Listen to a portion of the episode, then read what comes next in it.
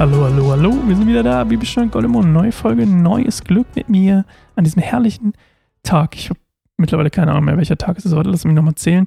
Mittwoch, Donnerstag, Freitag, Samstag, Sonntag. Heute ist Sonntag, Tag des Herrn, wunderbar. Ich hoffe, ihr wart im Gottesdienst oder geht noch in den Gottesdienst. Ich darf auch mal wieder in den Gottesdienst gehen. Ich war drei Wochen nicht. Holy moly. Ich freue mich schon drauf. Und ähm, wir lesen heute David und Ziba. Ähm, warum habe ich keine Frage? Ich habe die letzten beiden Folgen keine Fragen mehr gestellt. Ich habe nämlich mir innerlich gedacht, wenn sich eine Frage ergibt, möchte ich sie stellen, aber ich will nicht in jeder Folge eine machen, weil mir ist aufgefallen, manchmal sind sie auch ein bisschen aus der Luft gegriffen, die, die Fragen. Ähm, oder bis zu ein, zwei Mal waren sie aus der Luft gegriffen. Aber jetzt, wenn mir eine hochkommt, so eine Frage, dann werde ich sie euch fragen. Und dann könnt ihr mir gerne schreiben. Ich freue mich auf das Gespräch. Und wir lesen heute David und Ziba. Wer ist denn nochmal Ziba? David war gerade vom Gipfel des Berges weitergezogen, als Ziba, der Diener von Mephibosheth, aha, das war doch der Sohn Jonathans, ihm entgegenkam. Ihr erinnert euch, Mephibosheth war verkrüppelt, weil die, die, die, seine Nanny hatte ihn fallen gelassen. Seine Nanny? Wie heißt das? Seine Hebamme? Nee, seine. Keine Ahnung. Ich habe den Namen da vergessen, der in der Bibel benutzt wird. Ihn ja fallen gelassen hat bei der Flucht, als die Philister ähm, Saul getötet hatten und Jonathan. Und dann sind die geflohen, fallen lassen und ähm, seitdem ist er verkrüppelt. David hat sich um ihn gekümmert und für ihn gesorgt.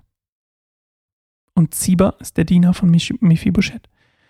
Er führte zwei gesattelte Esel mit sich, die mit 200 Broten, 100 Rosinenkuchen und 100 frisch gepflückten Sommerfrüchten und einem Weinschlauch beladen waren. Wofür sind die? fragte der König. Ziba antwortete, die Esel sind zum Reiten für die königliche Familie und das Brot und die Früchte sind für deine jungen Männer, damit sie etwas zu essen haben. Hey, übrigens, die Esel, ja, spannend. Esel? Jesus ist auf dem Esel geritten. Ähm, zumindest zum anderen, aber zu einem anderen Anlass. Ich frage mich, ob das, reitet man, ja, die hatten wahrscheinlich nicht so viele Pferde, deswegen eher Esel, ne? Den Wein sollt ihr mitnehmen für diejenigen, die auf dem Weg durch die Wüste müde werden. Und wo ist Mephibosheth, der Enkel deines Herrn? fragte der König ihn. Er ist in Jerusalem geblieben, antwortete Ziba. Er sagte, heute werde ich von den Israeliten des Königreichs meines Großvaters Saul zurück. Ach so, heute werde ich von den Israeliten das Königreich meines Großvaters Saul zurückerhalten. Da sagte der König zu Ziba, dann gehört dir ab jetzt der ganze Besitz Mephibosheths. Ich danke dir, Herr, antwortete Ziba, und ich möchte auch weiterhin deine Gunst genießen.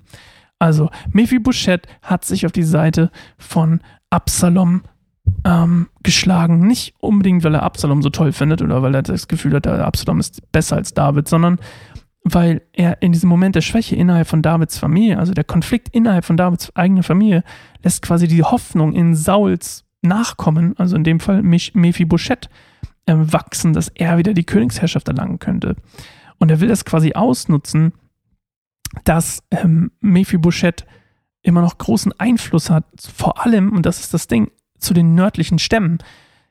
David hatte die nördlichen Stämme, ihr erinnert euch, da wo ähm, Ishbosheth oder wie der Typ hieß, ähm, regiert hatte, äh, der Sohn Sauls, dass der hat ja regiert und dann wurde er umgebracht, bla bla bla. Und David hatte sich die Gunst der nördlichen Stämme, das, was dann später übrigens auch wirklich Israel ist. Und ne, ihr erinnert euch, wenn noch die Teilung, die es dann schon bei Elia gab, ähm, diese, dieser Unterschied zwischen, zwischen Israel und Juda, Juda im Süden, das, wo quasi David regiert ähm, und schon die ganze Zeit regiert hat, und dann eben Israel im Norden.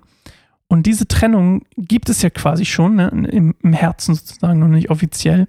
Und David hatte es geschafft, Israel zu vereinen. Und jetzt kommt Absalom, der die Gunst der Stämme eben nicht hat. Und das sieht dann Mephibosheth als Chance. Okay, vielleicht kriege ich das alles einfach zurück, weil unser Freund Absalom, auch wenn er Jerusalem hat, eben nicht die nördlichen Stämme unter Kontrolle hat.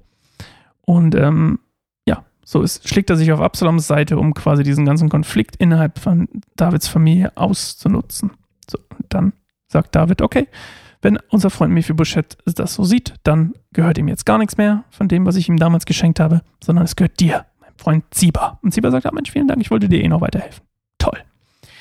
Und wie das Ganze morgen, wie das Ganze weitergeht, das hören wir uns morgen an einer neuen Folge Bibelschnur Goldemund. Bis dahin, tschüss.